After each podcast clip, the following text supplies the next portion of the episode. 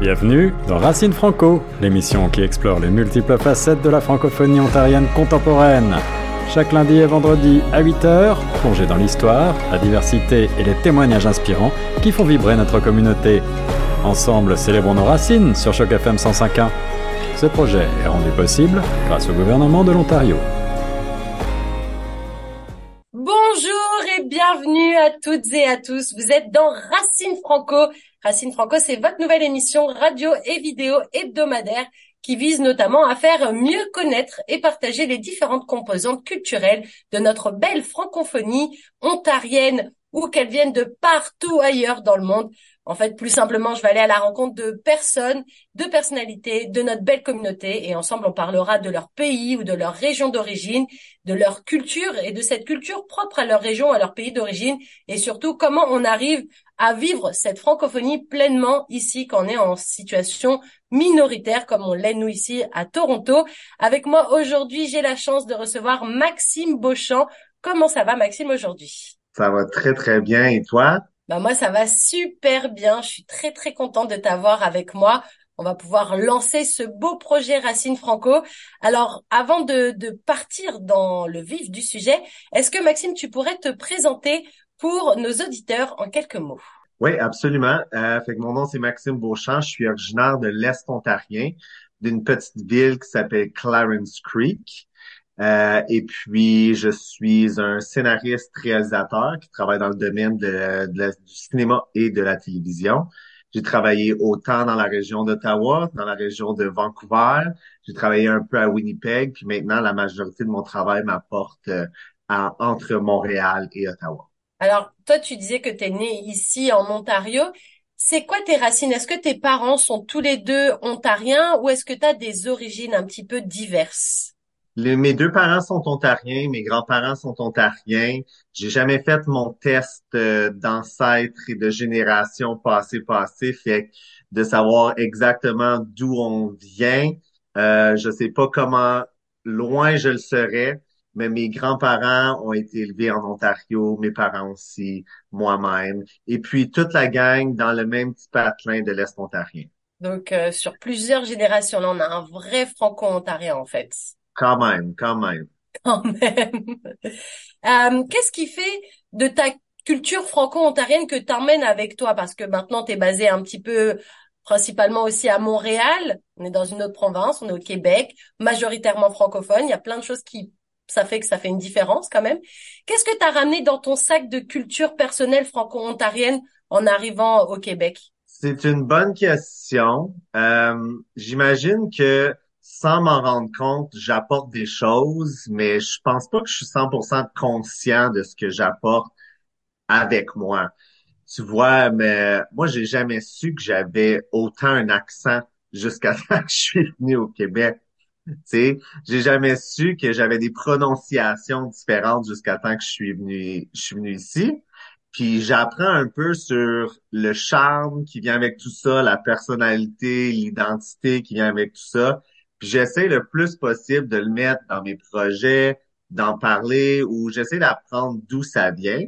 Mais pour être 100% honnête, je pense pas que j'ai apporté mon franco-ontarianisme de façon consciente dans la culture des autres. Je pense que je l'apprends de plus en plus en apprenant sur leur culture à eux. Et donc, on t'a fait la réflexion que tu avais un accent, parce qu'on souligne quand même pour nos amis québécois que les Québécois aussi, ils ont un sacré accent qu'on reconnaît très très bien aussi.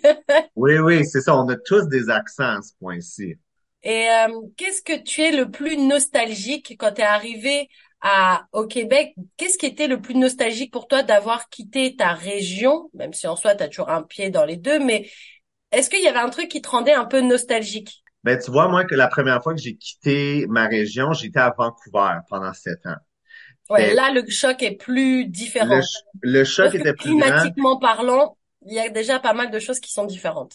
C'est ça, vraiment. Fait que j'ai vécu un petit peu plus de nostalgie quand j'étais à Vancouver que quand j'étais au Québec.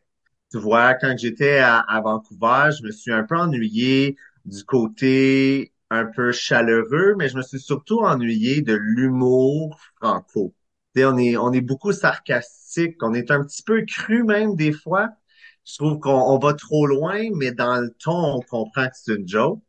Fait que tu vois, moi, la première fois que, les premières fois que je vivais 100% en anglais, les premières années, je me trouvais tellement pas drôle. Mais ça me fait tellement plaisir que tu dis ça, Maxime. J'ai eu la même chose, donc moi, avec mon accent, ça sent que je viens de France. Et euh, j'avais la même chose. On me disait, oh, Nat, t'es tellement drôle. Et puis, je faisais la rencontre d'anglophones qui, eux, restaient comme ça, genre. C'est ça, c'est... Parce que le temps de, de faire la blague, de la traduire, de la poser comme ça, le timing était terminé. J'étais tellement pas drôle. Et je trouvais que j'avais en plus un vocabulaire de grand-mère. Donc du coup, eux qui étaient très slang, très cool, moi j'arrivais avec ma blague euh, faite d'un point de vue grammaire et conjugaison parfait. Ils me regardaient genre, ah, ouais. je peux comprendre le côté, on est beaucoup moins drôle. Ouais, vraiment, vraiment. Fait que c'était ça qui me manquait euh, beaucoup. Et est-ce que tu as des anecdotes justement à nous partager sur euh, des moments où tu t'es dit ah ouais, il y a quand même une petite différence. Je suis toujours dans mon pays en soi, j'ai juste pris l'avion et j'ai des j'ai dépassé ma région, mais il y a quand même un sacré décalage. Ouais, ben j'ai pas j'ai pas d'anecdote précise qui me viennent en tête. Je veux dire non, il y a pas rien de spécifique qui me vient en tête pour être 100% honnête. Et est-ce que tu as des défis particuliers que ce soit au moment où tu t'es installé vers Vancouver ou là, quand tu t'es installé à Montréal, est-ce que tu t'es rendu compte que tu as dû faire face à des défis que tu avais peut-être pas forcément imaginé? Ben, quand j'étais, quand j'étais à Vancouver, j'ai pas eu tant de défis que ça parce que le fait que j'étais bilingue était une force parce que j'étais dans une, euh, une province où la majorité des gens n'étaient pas bilingues. Puis s'ils l'étaient, honnêtement, leur deuxième langue, c'était pas le français. C'était souvent le mandarin, euh, espagnol. Euh, moi, j'ai eu un chum filipino, fait que lui parlait tagalog comme deuxième langue. Euh, c'est plus du côté ici au Québec que j'ai remarqué la différence parce que au Québec, plusieurs des gens ne savent pas qu'on existe. Fait qu'il a fallu que je, je, je m'exprime. Pour eux, par exemple, dans les séries que je faisais, sais, je voulais apporter des, des certaines phrases franco-ontariennes ou des tournures de phrases franco-ontariennes. Souvent, le commentaire, c'est « Ah, ben c'est pas comme ça qu'on écrit ça. Ben, je, suis conscient que c'est pas comme ça qu'on écrit ça, mais c'est comme ça, moi, je le dirais. Fait que souvent, c'est là que j'ai trouvé qu'il y avait un petit peu plus de défis parce que c'est soit qu'il fallait que je défende une certaine réplique, un certain dialogue ou que je l'explique. Et la majorité du temps, ben, le cool, ben, la majorité l'emporte. Donc, on le transforme pour que ça soit plus compris par les Québécois. Euh, c'est ça. Mais justement, c'est marrant que tu euh, soulignes ça parce que à la, un peu plus tard dans cette interview, on parlera justement de est-ce qu'il y a une expression, est-ce qu'il y a des pas des dialectes, mais des petits changements de euh, de vocabulaire, d'expression, de façon de s'exprimer entre là où tu habites maintenant et de là où tu viens. Mais on y reviendra un petit peu après. Euh, est-ce qu'il y a des, des organismes ou euh, des programmes qui ont pu faciliter un petit peu ton, ton euh, intégration, entre guillemets, quand tu es arrivé soit à Vancouver, soit à Montréal? Est-ce que tu t'es renseigné un petit peu pour, bah, que ce soit par rapport à ton métier ou que ce soit par rapport à des activités ou à des lobbies? Est-ce que tu t'es rapproché de certains organismes? Oui, à Vancouver, moins. J'ai eu beaucoup de misère à trouver euh, les organismes ou la communauté franco à Vancouver. Euh, j'ai trouvé ça un peu difficile, même dans mes projets artistiques, faire des pitchs à des institutions gouvernementales. Euh, à, du côté de la Colombie-Britannique, ne reconnaissaient pas autant la valeur du français, je trouve. Fait que j'ai eu plus de difficultés à trouver des organismes de ce côté-là. Mais dans mon domaine, tu vois, il commence à avoir beaucoup plus de financement pour des projets franco hors Québec. J'ai pu m'associer à, par exemple, la PFC, qui est une organisme de producteurs, euh, au FRIC, qui est un organisme de réalisateurs hors Québec. Puis grâce à ces organismes-là, j'ai pu vraiment avoir des opportunités que j'aurais pas eu ailleurs, justement parce qu'ils offrent des programmes de mentorat, des programmes euh, d'enseignement ou peu importe. Et euh, toi, dans tes films, dans certains de tes cours, ou que ce soit des clips, on en a parlé aussi un petit peu euh, en antenne en, préparant cette interview. Toi, tu mets beaucoup en avant aussi les questions de genre, euh, la communauté LGBTQIA+. C'est important pour toi. Est-ce que justement, en bougeant un petit peu de ta région et de ton noyau, de ce que tu connaissais, tu as eu envie de te rapprocher de certains de ces organismes pour justement retrouver un peu des gens qui partagent tes idées, des gens qui vont être créatifs, qui vont aller dans ton sens et qui vont dire, ce que tu fais, c'est génial. Et de ma vision à moi, ça l'est encore plus parce qu'on n'est pas forcément mis en avant comme on devrait l'être ou à chaque fois qu'on l'est, c'est genre, oh, parlez-moi de la communauté gay. Et qu'en fait, il y a plus que ça derrière, il y a tout un message, il y a plein de choses. Est-ce que justement, tu as eu besoin, tu as ressenti ce besoin de, de connecter avec ces communautés dans différentes régions, justement? Ben, j'ai pas ressenti, quand j'ai commencé à, à connecter avec d'autres gens, je le faisais pas consciemment dans le but de j'ai besoin d'être plus proche de la communauté. C'est plus que dans mon patelin franco-ontarien, euh, c'est une petite ville de campagne entourée de d'autres petites villes de campagne. Fait que honnêtement, j'avais pas rencontré d'autres gens gays j'en j'en avais pas rencontré. Je n'avais peut-être vu un ou deux, bon, c'était pas jasé ou peu importe. Fait que quand j'étais à Vancouver, ben là, je commençais à rencontrer d'autres personnes homosexuelles. Je trouvais ça super intéressant. Là, j'apprenais beaucoup sur le reste de l'arc-en-ciel. C'est toutes les autres lettres, toutes les autres, la question du genre, je n'ai appris beaucoup. Fait que c'est plus le fait de sortir de ma petite ville, d'aller dans la grande ville ça m'a ouvert à plein de choses. C'est là que j'ai commencé à m'informer sur ma communauté, en apprendre plus. Mais j'avais jamais rencontré de gens LGBTQ+, en français. Fait que c'est juste du côté, quand je suis venu au Québec, que là, j'ai commencé à connecter avec la communauté franco LGBTQ+, puis en apprendre plus sur toute cette question du genre, d'identité de genre, d'identité sexuelle, de expression de genre, et puis encore plus, ben le langage non genré. Le langage non genré en anglais, c'était beaucoup plus facile. On est beaucoup moins genré dans l'anglais. Le they, them est plus facile à utiliser. Les, les adjectifs sont plus faciles à utiliser parce qu'ils sont pas tous euh, féminins, masculins. Mais du côté franco, là, j'ai eu un challenge vraiment, surtout que je travaille directement là-dedans. J'ai, eu la chance de créer une série sur la transidentité, fait que de discuter, d'utiliser un vocabulaire non genré, c'est un challenge tous les jours, mais le plus qu'on s'entoure de gens qui connaissent ce langage-là, le mieux que c'est. Est-ce que justement le fait d'être dans un pays bilingue, c'est plus accepté? Parce que je remets mon truc de franco-française pour le coup. Nous, on n'a pas ce côté en France où on va dire, ouais, mais dans l'autre langue, ça passe. En France, on va parler que le français. Il n'y a pas ce bilinguisme qui permet d'adoucir un petit peu certains trucs de, ok, bah, c'est vrai qu'en anglais, quand je le dis, c'est plus simple, mais du coup, en français, voilà. Je trouve que des fois, au Canada, on a tendance à être un peu plus ouvert d'esprit parce qu'il y a ce bilinguisme qui fait que, ok, bah, c'est peut-être t'as peut-être mal tourné ta phrase parce que peut-être tu l'avais pensé en anglais ou peut-être tu l'avais pensé en français et du coup il y a toujours ce truc de vice versa. Est-ce que du coup, tu trouves que le fait d'être au Canada, on a quand même cette ouverture d'esprit par rapport à ça et on va être un peu moins, oh, désolé, j'ai pas fait la faute vraiment, je me suis un peu mal euh, comporté avec ma bouche, quoi. J'ai mal fait le, mot, mais mal sorti. Ouais, ben, je l'espère, mais, tu pour être honnête, avant même qu'on se rende au langage puis utiliser les bons mots, faut qu'on se rende à l'éducation de, de, de, notre société je pense que oui, il y a une plus grande ouverture face au vocabulaire parce qu'on a les deux langues, mais je pense qu'on a encore du chemin à faire juste sur l'acceptation de la communauté avant même de pouvoir euh, commencer à parler de la langue, comment on l'utilise. Mais euh, on, on, fait du chemin. C'est vrai. Ouais. Euh, tout à l'heure, tu parlais de les communautés francophones, elles sont un peu moins reconnues dans d'autres provinces comme l'Alberta, un petit peu, parce que c'est un peu loin au final nous, on a le Québec, on a l'Ontario, puis en fait, plus on s'éloigne, j'ai l'impression, plus ça prend un peu moins d'importance, on dirait.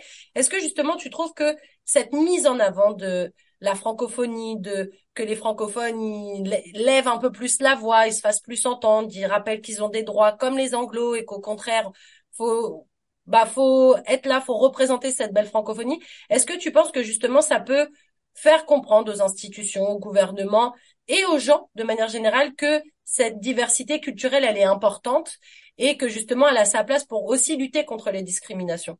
Ouais, C'est, euh, je veux dire, c'est extrêmement important qu'on continue de dire qu'on existe, c'est sûr et certain, parce que tu vois, euh, moi, du côté de la Colombie-Britannique, mettons, j'avais appliqué pour un, un court-métrage en français. Puis la réponse qu'on avait eue, c'était qu'il n'y a pas de public pour écouter ça. Puis c'est comme, OK, cool, je comprends, mais c'est pour ça qu'il faut qu'on se fasse entendre un petit peu plus faut qu'on participe à la conversation. Puis tu sais, je le sais, c'est pas tout le monde qui veut se mettre de l'avant autant.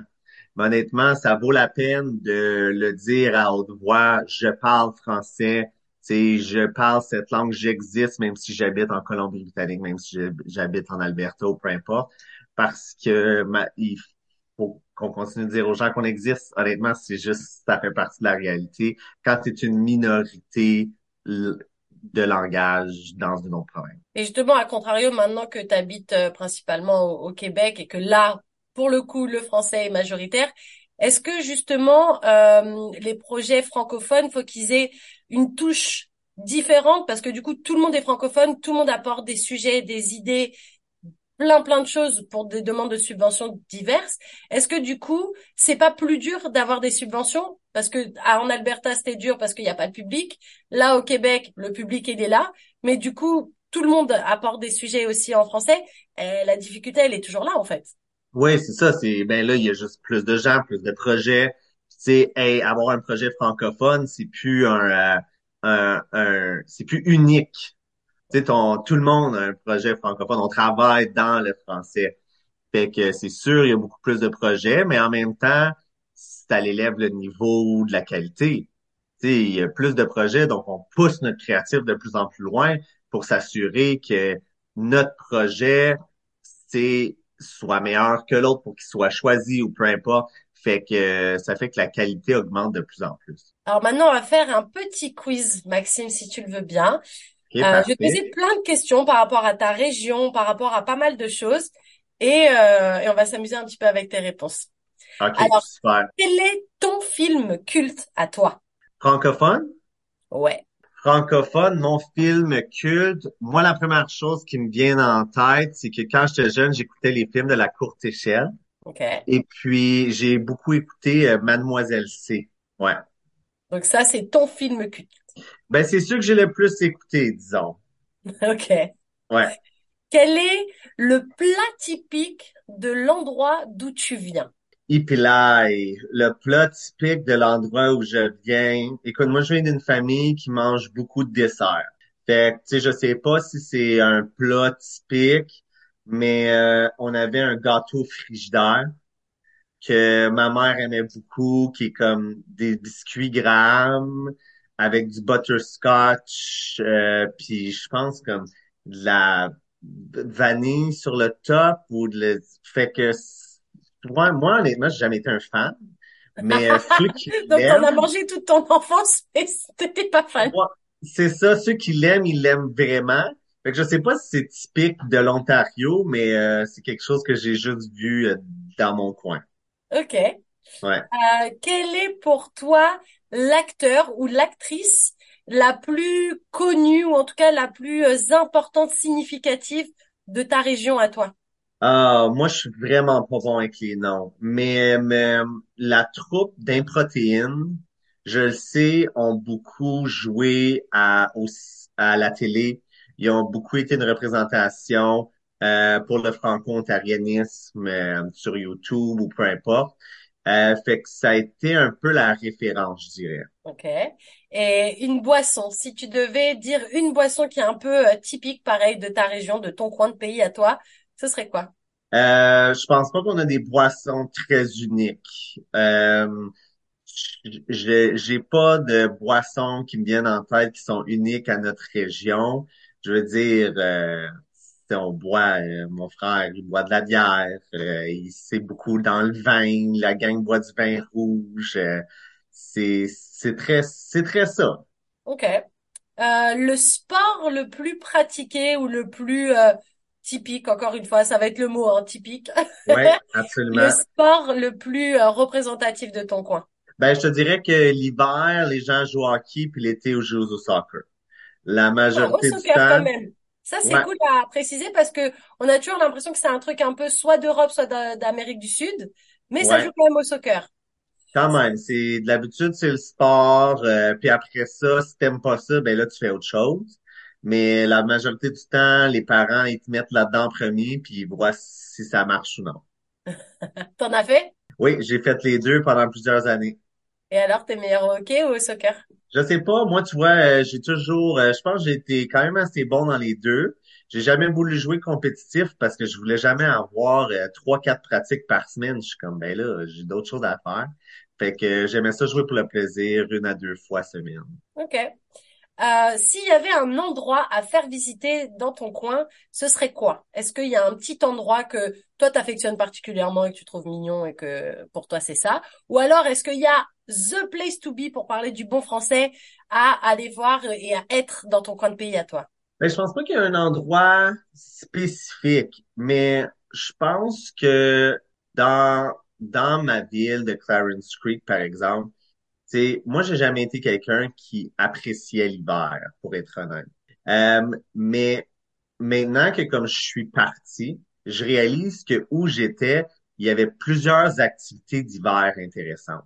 Sais, maintenant, comme tu vois, je, suis descendu chez nous, euh, chez mes parents, euh, la fin de semaine passée, puis il faisait beau, il faisait soleil, puis tout le monde, ils sortaient leur trailer, puis ils sortaient leur skidoo, puis ils allaient glisser, ils allaient à la pêche à la glace, il y a, plein d'activités à faire l'hiver. Fait que ça, c'est quelque chose que je trouve qui est vraiment intéressant.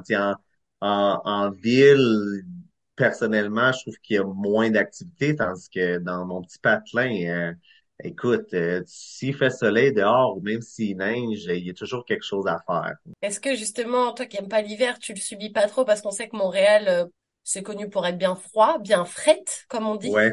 Euh, ça va, tu, tu n'es pas trop congelé? Non, non, non, c'est c'est pas si pire. Euh, je me je me maintiens. C'est sûr que j'aimerais ça aller au soleil au mois de février, briser l'hiver un petit peu, prendre la belle vitamine D, mais euh, écoute, euh, on est correct là. C'est quand même pas si pire comme hiver. Et euh, est-ce qu'il y a une expression typique de vers chez toi ou une expression que tu as entendue encore et encore dans ta famille qui se perpétue de génération en génération, vu que toi, tu es franco-ontarien depuis euh, de nombreuses générations déjà? Est-ce qu'il y a une expression un peu particulière? Euh, Il y en a pas une qui me vient en tête. Moi, je savais pas, par exemple, qu'on prononçait pas les que. J'ai réalisé ça dans la dernière année en écrivant où ce que tous les, les gens qui me corrigeaient rajoutaient les que parce que comme nous ou moi, je les enlevais, je les prononce pas. Tu sais, genre, c'est quoi une phrase avec que, je peux même pas imaginer, là. Avec Euh, euh, genre euh, la personne, la personne que j'aime. ouais. Tu sais, je dirais juste la personne que j'aime. On skip les que, puis je savais pas que c'est quelque chose qu'on faisait. Et comment tu t'en es rendu compte vu que toi tu t'en étais jamais rendu compte? C'est quelqu'un qui me l'a dit. Il m'a dit, euh, c'est la, la réalisatrice sur le dernier projet euh, que j'ai travaillé. Ça s'appelle Femme. Marianne Farley, la réalisatrice. Puis c'est ça qu'elle me disait. Elle était comme, vous, vous, toi, tu dis pas les que. J'étais comme, qu'est-ce que tu veux dire? Je dis pas les que. Puis c'est de même, je l'ai appris. C'est tout. Celle-là, elle est très très drôle, j'adore. Ouais. Euh, est-ce qu'il y a, alors ça c'est une question euh, bizarre et cool à la fois, est-ce qu'il y a des stéréotypes sur les gens de ta région et pourquoi? Il y a des stéréotypes sur les gens de ma région. Euh, À part qu'ils disent pas que. Ouais, c'est ça. C'est ça. Honnêtement, c'est des questions, c'est dur à dire parce que, tu vois, moi, vu que je viens de l'Est ontarien, moi, je suis à, je suis à 30 minutes du Québec. Fait que je suis pas sûr qu'est-ce qui est une influence québécoise ou qu'est-ce qui est spécifiquement franco-ontarien. Tu sais, quelqu'un dans le nord de l'Ontario, je suis sûr que eux auraient des stéréotypes beaucoup plus typiques, puis parce qu'ils ont moins eu d'influence de l'extérieur, de ce que je comprends. Euh, fait que tu sais, je sais même pas c'est quoi le stéréotype franco-ontarien. Tu sais, c'est quoi, euh, mettons que tu parles à- aux gens qui ne le sont pas, c'est quoi qu'ils diraient d'un franco-ontarien? Je sais même pas c'est quoi le stéréotype. Probablement, c'est qu'on a un gros accent anglophone, euh, qu'on mal prononce nos mots, peu importe. Puis, ben, mal prononcer nos mots, ça, je pense que c'est vrai. mais, mais je dirais qu'il y a peut-être un petit charme euh, C'est ce dans que j'allais dire, exactement. Tu m'enlèves les mots de la bouche, Maxime, c'est ce que j'allais dire. J'allais dire, moi au début, c'est vrai que ça me faisait tout drôle parce que j'avais l'impression que on parlait la même langue sur la base, mais qu'il y avait un mot sur deux où j'étais là, Hmm, non, ça c'est de Ouais, l'anglais traduit tout de suite, ça ne se dit pas, on a un autre vrai mot en français pour ça. Et en fait, maintenant que, bon, ça fait un petit bout que je suis là, euh, j'ai tendance à trouver ça mignon en fait. Et je trouve que ça me déculpabilise quand moi, j'ai tendance à faire ça aussi maintenant, de traduire des mots de l'anglais et de le mettre en français dans ma phrase, comme si... Et comme personne va jamais me reprendre parce que tout le monde a compris autour de moi, c'est plus quand je rentre en France qu'on me dit, mais ça veut rien dire ça. Parce que nous, on a tendance à pointer du doigt euh, comme on est, euh, on se croit au-dessus de tout le monde. Mais je trouve qu'ici, il y a plus cette ouverture d'esprit, on en revient à ça, de, bah en fait, vu que on parle forcément un peu les deux langues tout le temps, bah des fois ça se confuse, ça se mélange, et puis bah t'en dis un, t'en dis l'autre, bah tant que ta phrase elle a vraiment du sens, je vais pas t'arrêter parce que j'ai compris en fait. C'est ça, tu non, c'est très vrai, puis c'est le fun à l'entendre de ta voix aussi, parce que c'est ça, là, j'en apprends plus sur, sur nos stéréotypes, mais oui, on a beaucoup été élevés, en tout cas moi, tant pis que tu comprends ce que je te dis, comment je le dis, comment je me rends, c'est un peu moins important, pour être honnête. T'as compris, tu le sais, mon feeling, mon ton, j'ai pas utilisé le mot exact, mais tu sais exactement où je m'en vais. Tu sais, c'était euh, peut-être un petit peu plus comme ça. Alors, entre ton endroit, Clarence Creek, et Ouais? Toronto, est-ce que tu sais combien il y a d'heures de conduite? Parce que je pense qu'on a, vole pas de là-bas à Toronto. ouais, ouais, il y a cinq heures de conduite à peu près. Ah ouais, quand même. Ouais.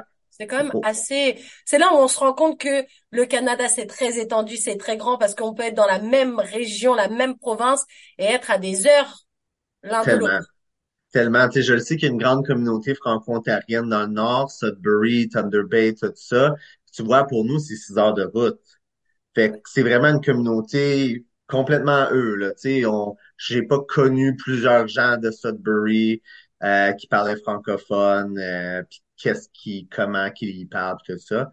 Mais tu vois, moi, Clarence Creek, tu vois, je suis juste ici, puis là, je suis, on est à 45 minutes d'Ottawa, on est à une heure et quart de Montréal, puis si on va plus en, plus loin, ben là, tu vois, on est à cinq heures de Toronto. Et c'est justement ça qui est beau de se dire que quand bien même on est à des heures d'autres communautés francophones, on va dire reconnues et euh, bien installées comme à Sudbury par exemple, il y a Hearst aussi où ils sont beaucoup, euh, mais au final on est très loin. Et au final c'est cette francophonie qui nous raccroche tous parce que quand bien même on va sonner un peu différent parce qu'on a des accents un peu plus prononcés, où on dit pas que, où on dit plein de d'expressions un peu différentes, cette francophonie au fait c'est comme un noyau Arrive. absolument. Puis tu sais, tu vois, moi, j'ai été vraiment chanceux. J'ai travaillé avec une compagnie de production de Winnipeg qui est franco-manitobaine. Puis tu vois, eux m'en ont beaucoup appris sur leur origine du français. Euh, ils me parlaient que leur origine du, fran- du français vient de leur côté métis. Tu sais, mé- métis ou métis? Moi j'aurais tendance à dire métis. Ok, parfait. Fait que tu vois, leur côté franco vient du côté métis. Puis moi, je suis quatrième génération métisse du côté de ma mère. J'ai jamais été élevé dans une euh, dans les dans une culture de Première Nation ou peu importe des traditions. Fait que j'en connais pas sur mon background. Mais justement, tu vois, je pense que si je m'informerais de plus en plus sur mes ancêtres, j'apprendrais que probablement mon côté franco-ontarien vient de mon côté métis aussi. C'est intéressant que tu dis ça parce que justement, je trouve que comme plein de gens qui sont originaires du Canada, on le sait forcément, le Canada, à un moment donné, c'est une terre où il y avait déjà des gens. Et Mhm. forcément, si tu viens vraiment d'ici et que t'as pas eu euh, des gens de ta famille qui venaient d'Europe ou de n'importe quel endroit dans le monde, euh, d'Asie, d'Afrique, peu importe, c'est que t'étais là. Et si t'étais déjà là, bah forcément, quelque part, t'étais Première Nation et tu es parti. Moi, je trouve que c'est une super communauté parce qu'il y a tellement de choses à apprendre de leur part. Ils ont réussi à vivre euh, sur ces terres avant que les gens ramènent toutes ces technologies. Ils arrivaient à vivre avec le ciel, le soleil, la nature.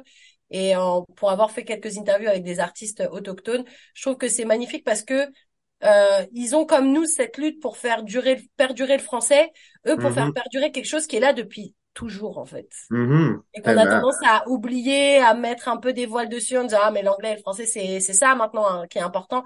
Ouais mais non les langues autochtones c'est la base en fait. Les langues des Premières Nations c'est ça qui a fait que le Canada il a eu cette ouverture d'esprit aussi à un moment donné c'est parce que de base il y avait quelque chose et on a voulu extend et en faire autre chose un peu après mais en tout cas c'est cool que tu soulignes tes, tes origines métisses parce que il y a plein de gens qui ont tendance à oublier parce que bah ça fait quatre générations comme tu disais et Ouais. que, bah, le temps le l'eau a coulé sous les ponts entre guillemets quoi. Ben oui, puis j'aimerais ça, j'aimerais ça pouvoir en parler plus et m'identifier comme quelqu'un de métis, mais pour le faire, j'ai besoin d'aller m'informer sur qu'est-ce que ça veut dire, tu sais, qui je suis, d'où je viens, puis après ça, après ça, ben encore une fois, montrer qu'on existe. Est-ce que euh, l'hymne des Franco-Ontariens il est important pour toi? Est-ce que déjà tu sais quand est-ce que c'est la journée des Franco-Ontariens? Oui, c'est le 25 septembre. Tu Yeah! vois, on le, ben nous, on le célébrait à l'école, c'était extrêmement important. C'était une journée très importante. On en faisait une fête. Euh, nous, euh, au secondaire, on faisait ce qu'on appelle un tintamarre, où tous les gens, tous les élèves allaient marcher dans les rues de Rockland, qui était où était l'école, puis on faisait du bruit. C'était juste pour dans le fond, une représentation de notre langue pour dire on existe, on est là, on fait du bruit, on, euh, fait que ouais, ça a toujours été quand même euh, une date qui était importante. Et est-ce que tu connais un petit peu l'hymne des Franco-Ontariens? Ben, c'est-tu notre place ou mon beau drapeau? Mon beau drapeau, il me semble. Oui, C'est c'est vrai qu'il y a plusieurs chants qui représentent cette francophonie, mais euh, ouais, mon beau drapeau, ouais. Ouais, ouais, ouais, ouais. Fait que euh, oui, ben, je sais pas si je pourrais les réciter encore, mais le refrain probablement, ça c'est euh, ça c'est sûr. Et est-ce que c'est quelque chose que toi tu trouves important, même si ça semble toujours un peu vieux jeu, ces journées de la francophonie, la journée des franco-ontariens, on a toujours l'impression qu'il y a des journées du papier, de la feuille, du ciseau, de plein de trucs, et on se dit des fois, bah, c'est pas un peu des trucs euh, vieillots juste pour euh, trouver une occasion de célébrer quelque chose, ou est-ce que toi tu trouves justement au contraire c'est super important de garder ces ces valeurs-là et de se dire, ok, bah une fois par an, on se met encore plus en valeur que d'habitude parce que on a un quand même un besoin de reconnaissance. On est dans un pays bilingue, mais majoritairement quand même anglophone, et que du coup, bah, pour que le bilinguisme existe, faut que 50-50 des deux côtés. Absolument. Non, moi je pense que c'est hyper important. Ça, je le voyais pas, ça. Quand que moi j'étais au secondaire, au primaire, puis on faisait ça, un tintamarre, c'était comme Ah, parfait, c'est juste une autre raison pour manquer l'école. Tu sais, je voyais pas l'importance de tout ça. Je trouvais ça peut-être même un peu quétaine qu'on qu'on le forçait trop sur nous. Mais maintenant que je suis sorti, puis surtout que j'ai vécu autant à Vancouver qu'au Québec, tout ça, je comprends beaucoup plus l'importance de dire aux gens qu'on existe. Tu vois, moi, je suis extrêmement fier le 25 septembre de dire aux gens que je suis franco-ontarien parce que durant l'année, j'ai rencontré des, des nouvelles personnes. Puis souvent, ça arrive pas, là. On fait, on n'en parle pas juste de même. Je fais pas bonjour, moi, mon nom c'est Maxime, je suis franco-ontarien. Tu sais, fait que ça fait du bien. Le 25 septembre, je publie quelque chose sur mes médias sociaux, puis je rappelle aux gens, je suis franco-ontarien, je viens de ce côté-là du pays. Tu sais, je trouve ça, euh, c'est une grande fierté. Et avant qu'on se quitte, Maxime, est-ce que tu peux nous rappeler un petit peu ton actualité? Ou est-ce que les gens qui viennent d'écouter cette entrevue, ils peuvent te retrouver? S'ils ont envie un peu de s'intéresser à ton travail? Je sais qu'il y a une série. Toi, tu fais du court-métrage, tu fais aussi des clips. Bref, un peu Oui, partout. Donc, comment on ab- te retrouve? Absolument. Euh, principalement sur Instagram, tu peux trouver des liens vers tout ce que je fais. Fait que mon Instagram, c'est max.beauchamp. Tu vois, moi, je travaille du côté cinéma-télévision. Puis, euh, j'ai mis de l'avant récemment des séries qui se passaient dans le Franco Québec. Fait qu'il y a une série, par exemple, qui s'appelle Banni euh, sur UniTV et TV5 que vous pouvez écouter gratuitement, été Cancel pour la version anglophone, du coup. Exactement, puis qui a été tournée au Manitoba avec une communauté franco-manitobaine. Et puis le 16 février, vous pouvez écouter FEM, F-E-M, qui est une série euh, 10 fois 30 minutes à propos euh, d'un jeune adolescent qui découvre sa transidentité à travers la musique. Et puis cette série-là se passe dans un petit village franco-ontarien. Puis ça va sortir euh, encore une fois sur les ondes de UniTV et TV5. Eh ben, merci beaucoup, Maxime Beauchamp, d'avoir été avec nous aujourd'hui pour cet épisode de Racine Franco. J'espère que tu as passé un bon moment. Vraiment, merci beaucoup. euh, merci à toi. Ben, écoute, c'est un grand plaisir. Moi aussi, c'était un pur kiff d'être avec toi aujourd'hui. C'était Nathalie Salmeron dans Racine Franco et je rappelle que ce projet, il est rendu possible grâce au gouvernement de l'Ontario. À bientôt! Vous écoutiez Racine Franco sur Choc FM 105.1. Pour retrouver l'ensemble des épisodes en réécoute à la demande, rendez-vous sur chocfm.ca ou en vidéo sur YouTube.